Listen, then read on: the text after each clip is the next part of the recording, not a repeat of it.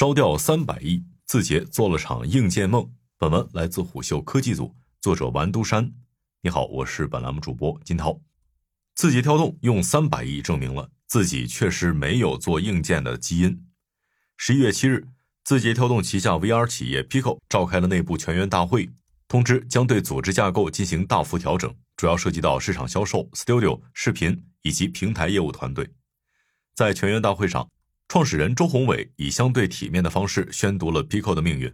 他表示，在保持正常运营的同时，会下更大的决心，在长期价值点上加强投入，在其他方面内缩小投入。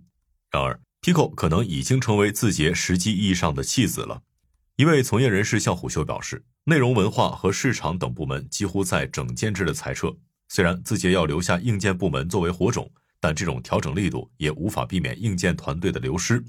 二零一九年九月，字节跳动以九十亿元的天价劝退竞争对手腾讯，成功将 Pico 揽入怀中，立志要打造元宇宙时代中国内最大的流量入口。在北京市工商联的一场座谈会上，字节跳动的某位高管就曾现场发表豪情壮志，准备好为 VR 项目烧掉三百亿元。但仅仅两年的时间，元宇宙一词沦为过街老鼠，各路 VR 公司对其避之不及。曾经最负盛名的 VR 公司也轰然倒塌。事实上，许多人对 Pico 的结局并不感到意外。从今年二月起，大面积裁员、内容负责人离职等消息就始终围绕在这家公司左右。行业内甚至已经默认 Pico 被抛弃只是时间问题。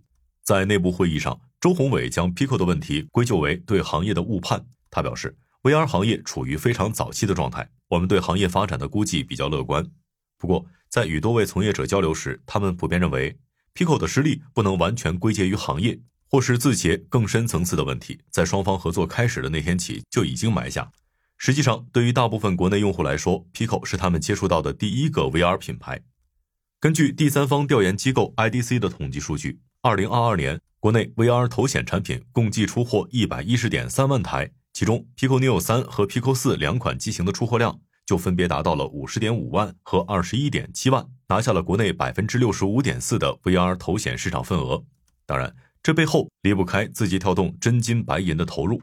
从二零二二年一季度开始，字节利用旗下的抖音、今日头条、西瓜视频等渠道为 Pico 引流。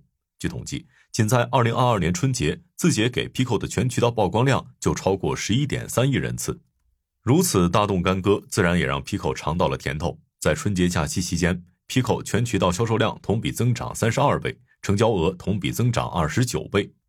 三季度，Pico 发布了进入字节系后的首款作品 Pico 四。客观的说，这是一款完成度较佳的产品。骁龙 XR 二加 Pancake 光路设计为它提供了坚实的硬件保障，二四九九元的起售价更是锦上添花。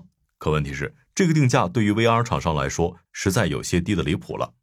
根据 Wilson XR 的成本测算。这款终端产品的硬件成本约为三百六十八点二五美元，税后硬件约合两千九百一十三元人民币，其中还不包含研发、良率、运损所产生的费用。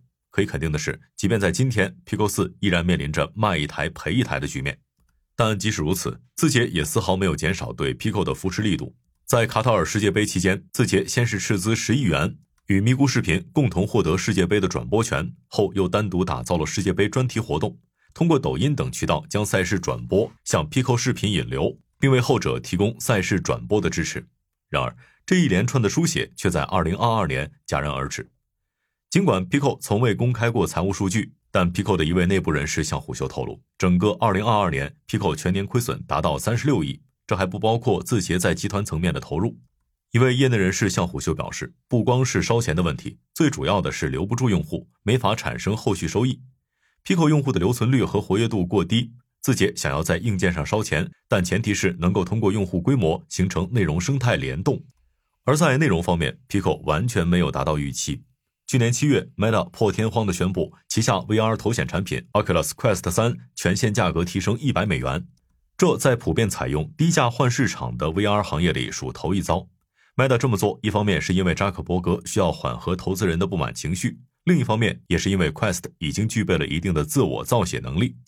根据《华尔街日报》此前的爆料，目前 Quest 的月活用户已经达到六百三十七万，其中仅 Beat Saber 这一款游戏就贡献了二点五五亿美元的营收，月活用户达到一百四十七万。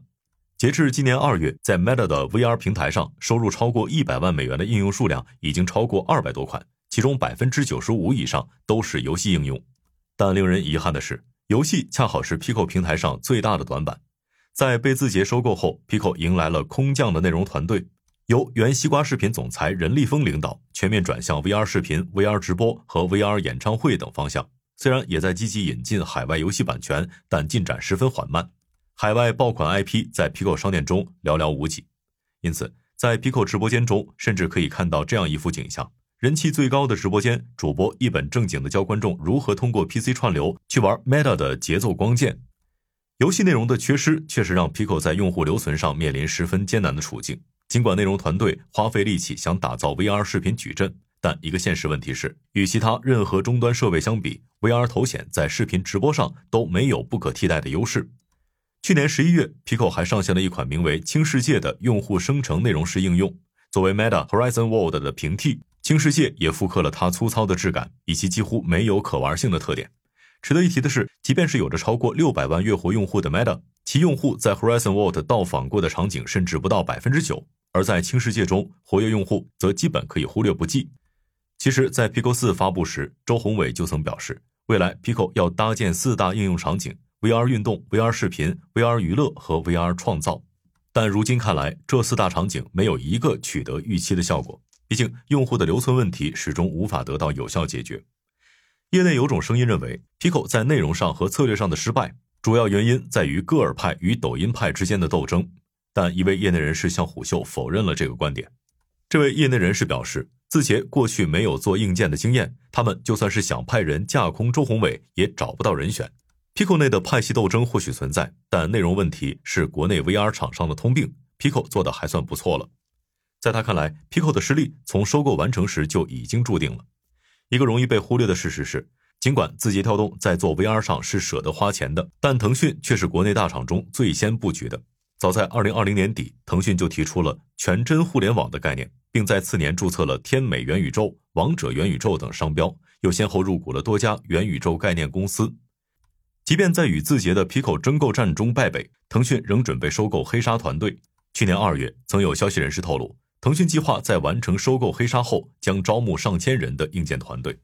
虽然这桩收购最终没有完成，但不免让人产生疑问：两家从未在硬件行业布局过的公司，为什么要这么执着于 VR 行业？其实，最核心的原因还是这两家公司需要在即将到来的元宇宙时代握住自己的流量入口，也就是 VR 头显，因为。至少腾讯在这个问题上是吃过亏的。在二零二零年的最后一天，华为宣布将多款腾讯游戏从华为应用商店下架，而事件的导火索是腾讯不满华为应用商店过高的付费收成，单方面宣布修改条约。值得玩味的是，业界原本预计的华腾大战并没有因此爆发，因为在不到二十四小时后，腾讯方面就做出了妥协。原因也很简单，腾讯旗下的游戏几乎不可能在第三方渠道中下载。手机厂商所掌控的应用商店就是互联网大厂们在移动端的命门，因此在元宇宙概念兴起后，互联网大厂们第一时间杀入 VR 行业，希望可以一举扭转自己在移动互联网时代的被动地位。但似乎所有人都高估了元宇宙的分量。当年高举元宇宙大旗的创业者们不约而同的在公司中表示，禁止再提元宇宙一词。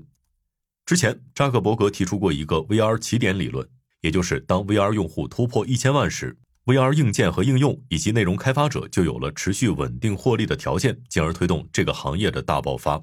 然而，从实际情况来看，全球 VR 头显出货量已经超过一千万，但使用人群似乎也只局限在这一千万。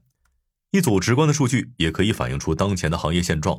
根据 IDC 的统计，今年二季度全球 VR 头显出货量同比下降百分之四十四点六，实现了出货量连续四个季度的下降。而在中国市场，VR 头显更是断崖式的下跌到十一万台，大致相当于去年四季度的三分之一。在如此颓势的市场中，再去讨论用户的纳新与留存，已经没有多大意义。当年字节跳动与腾讯在 VR 赛道上的相互角力，似乎也只是在朝着一个不存在的靶子猛攻。好了，以上今天的商业动听，下期见。